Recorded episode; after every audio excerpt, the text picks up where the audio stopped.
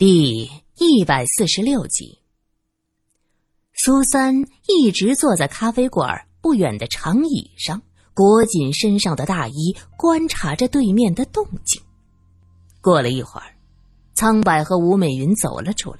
苍柏的步子迈得很大，吴美云受了伤，几乎是一路小跑跟着他。两个人一前一后，向着斜对面的街上走过去。苏三的手里拎着蛋糕盒子，装作随便逛街的样子。他东看看西看看，羊毛围巾将一张脸裹得严严实实，只露出一双灵活清澈的眼睛。只见苍柏带着吴美云是左拐右拐，在一个院子门前掏出钥匙开了门。苏三心想：看来这儿应该就是那个苍柏的家了。他看着两个人走进去，轻手轻脚走到门外，从那门缝里头望过去。只见里边是一个二层的小楼，挂着窗帘看不清房间里的情景。就在这时，几个小孩嘻嘻哈哈的跑过来。刚下过雨，到处湿漉漉、阴惨惨，有着股子透骨的冷意。可小孩子们却完全不怕冷的样子。打闹着，嬉笑着。苏三看着手里的栗子蛋糕，顿时有了主意。他走到对面，向小孩子们招招手：“来，有好吃的。”“好吃的”三个字，那可如魔咒一般。孩子们将信将疑，可还是都围了过来。一个小女孩犹豫了一下，说：“妈说了，有好吃的骗人的。”多半是拐子，对，是要把我们骗去卖掉。一个拖着鼻涕的小男孩也说道。苏三哑然，他打开了蛋糕盒子，栗子蛋糕的香气一下就飘了出来。四个孩子紧紧盯着他手里的蛋糕，不由自主的咽了口唾沫。来，这个给你们吃，不过你们吃完之后啊。帮姐姐去把警察找过来。听到“警察”两个字，警惕的小女孩问：“为什么？为什么找警察？”我告诉你们呐，阿姨就是警察，正在抓坏人，你们懂吗？四个孩子互相看看，点了点头。坏人可能就在这儿，你们吃了蛋糕，去贝当路警察局找一个姓罗的探长。就说苏小姐找他，听明白了吗？苏三指着那个院子继续说道：“你们知道这个地方吧？”“嗯，知道。”女孩点点头。“好，你让他们就到这个院子来，我再给你们一个蛋糕。”“哇，再给一个蛋糕！”四个孩子的眼睛像灯泡，唰的一下就亮了。能做到吗？女孩像是孩子王，她看着三个小伙伴，挺着胸脯说：“能。”于是苏三将蛋糕递给她吃，一边吃一边去找警察。记住，是贝当路的警察局。四个孩子欢天喜地，边吃边闹，向前跑去。苏三心想：但愿。他们不会食言呐。过了好一会儿，也不见吴美云推门出来，苏三有些担心，正要推开院门，发现那门竟然没有锁，他一推就开了。苏三正在犹豫着，他要不要进去？突然，就在这时，从里边伸出一只手，一把抓住他的胳膊，把他用力的往里一带。苏三猝不及防，直接向院子里跌了进去。没等他落地，就被那只手抓住。在拉扯中，苏三包着脸的围巾掉了下来，接着一个带着奇怪气味的手帕捂住了他的鼻子。苏三心道：“这是想迷晕我呀！”他用力的屏住呼吸，微闭双目。那个人冷笑。你当老子是傻子？哼！你跟在后边有一回了。苏三被苍白捂着嘴巴，推搡着进了小楼。接着，门被重重的关上。只见大厅里坐着吴美云，她脸色铁青，皱着眉，显然是痛苦至极。苏三想到她尾骨骨折，却要这样坐在沙发上，一定疼得厉害。吴美云见苏三被推搡进来，眼中露出惊恐。苏三仔细一看，原来他的双手被牢牢的绑在一起，看来是进来之后就被控制住了。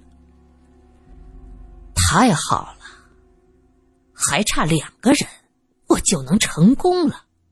苏小姐，你还真是个大好人呐，主动送上门来。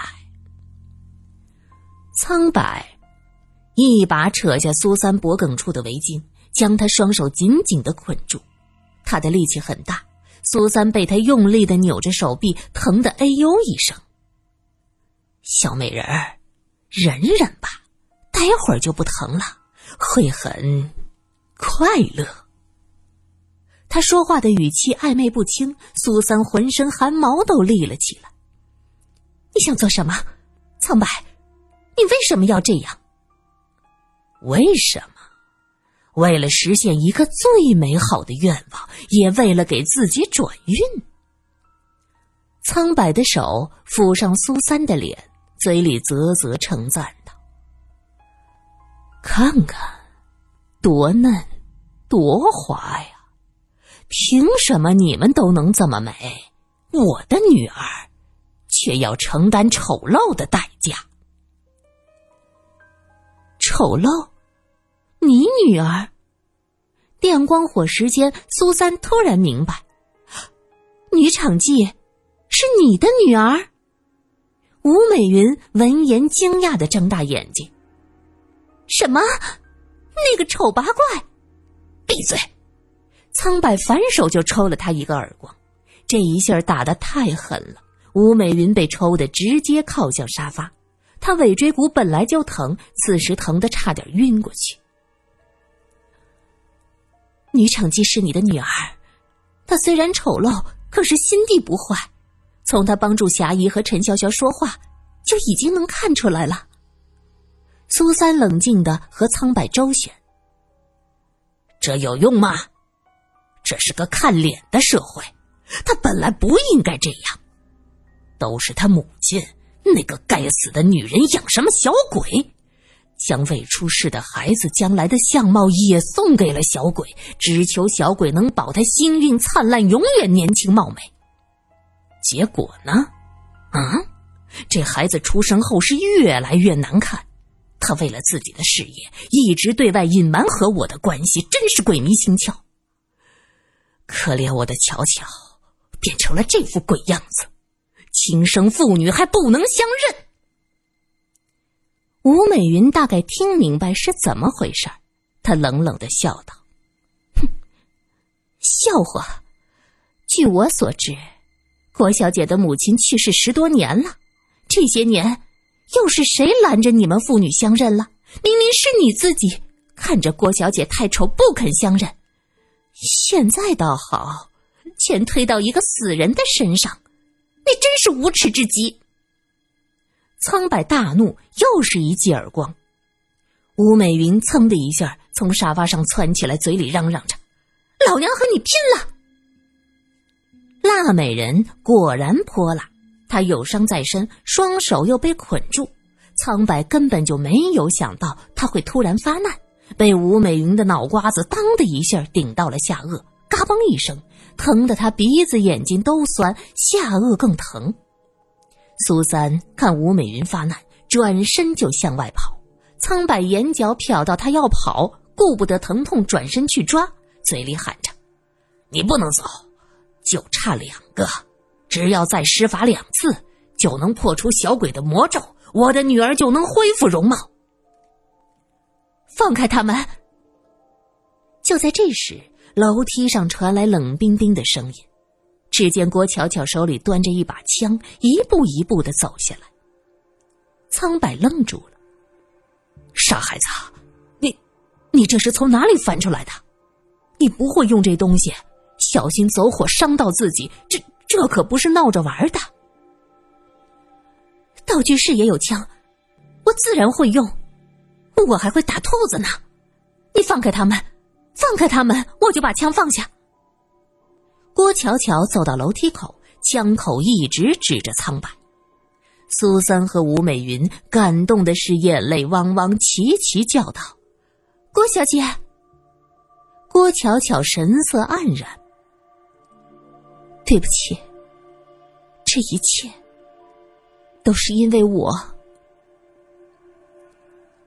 大师不会骗我，大师不会骗我，就差两个，只要做完，你就能改变相貌，我也能转运。”苍白有些疯狂的大笑着：“好孩子，听爸爸的话，把枪放下。你看看这事儿咱们做的多完美啊！现在方霞和陈潇潇被抓了，有人替咱们背罪。只要完成最后的仪式，一切都能改变。到那时，我自然会好好的找一个女演员把戏拍完。你只要躲起来，等到一切都过去。”等到彻底变得完美，你再出来。到那个时候，你的世界是一片光明，所有的一切都是你的。苍白循循善诱，一步一步的走向郭巧巧。苏三和吴美云则是紧张的瞪着眼睛看着他，生怕他一时心软放下手里的枪。一张美丽的脸？这对于一个丑陋的女人而言太重要了。如果从来就没有见识过美丽，对丑也不会有那么多纠结。但是郭巧巧不一样，她从小生活的环境和现在工作的环境都决定了，总有年轻貌美的演员在她身边晃来晃去。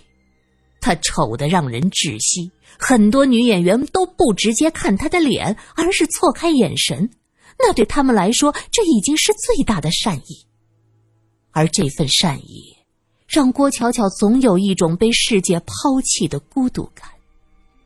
美丽就在眼前，唾手可得，这个诱惑太大了。郭巧巧看着苏三和吴美云，又看看苍白，她犹豫了。苍白已经走到他对面，看他眼神有些茫然。伸手一把按住他手里的枪，郭巧巧这时才反应过来，可苍白已经把枪抢了过来。他笑着说：“小心，伤了人就不好了。”苏三和吴美云对视一眼，眼中都是恐惧和失望。苍白有了枪，他们俩被反绑着双手，人为刀俎，我为鱼肉，还能怎么办？郭巧巧见枪被抢走，整个人的气焰也迅速的消失了。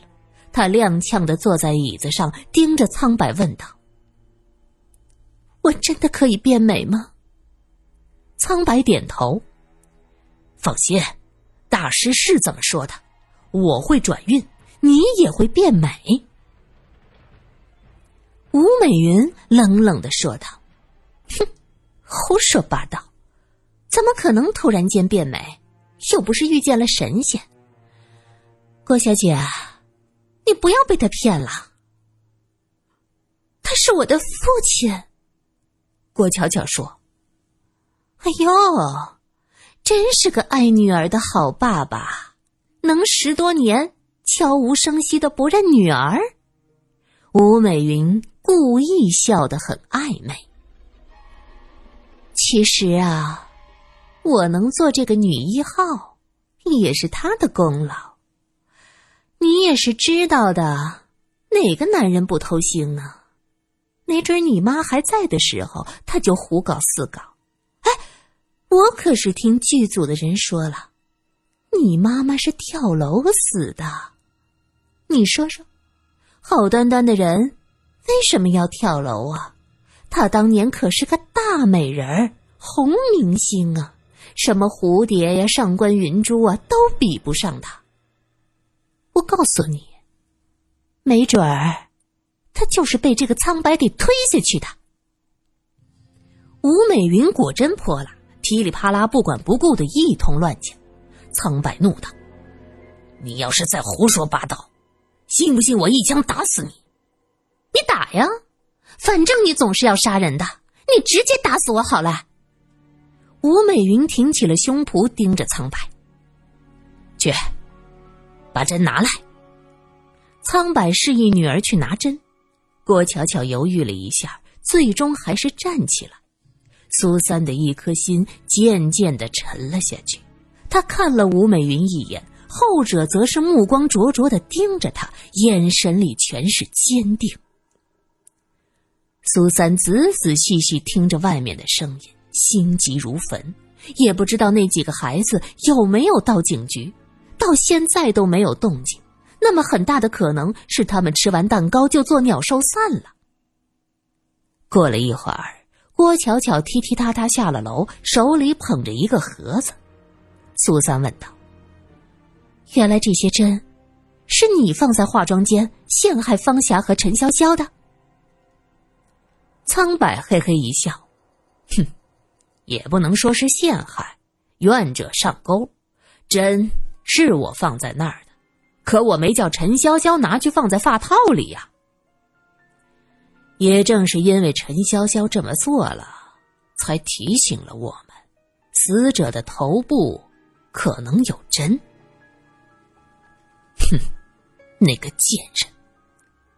苍白从郭巧巧手里接过盒子，而后打开，拈起一根长长的银针，他笑眯眯的看着吴美云：“放心。”不疼，嗖的一下就过去，一点儿都不疼。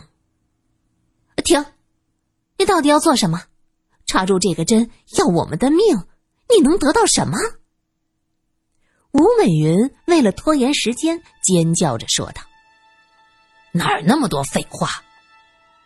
苍白，你就让我们俩死也做个明白鬼吧。说实话，警方也搞不懂为什么要往头部插针。”若是单纯的杀人，对你们有什么好处？苏三问着。郭巧巧看看苍白，他回答道：“这是一种锁魂术。他信了一个大师的话，在这段时间用锁魂术锁住五个年轻女子的魂魄，就能改变我的相貌，也能替她转运。他这几年很不好，虽然有点名气，可，哼。”玄风说什么你就信了，真可笑。苏三突然想到金女士身上的香烛味儿，想到她和自己的邻居们提过的玄风大师，他当即决定赌上一把。果然，苍白愣住了。你怎么知道玄风大师？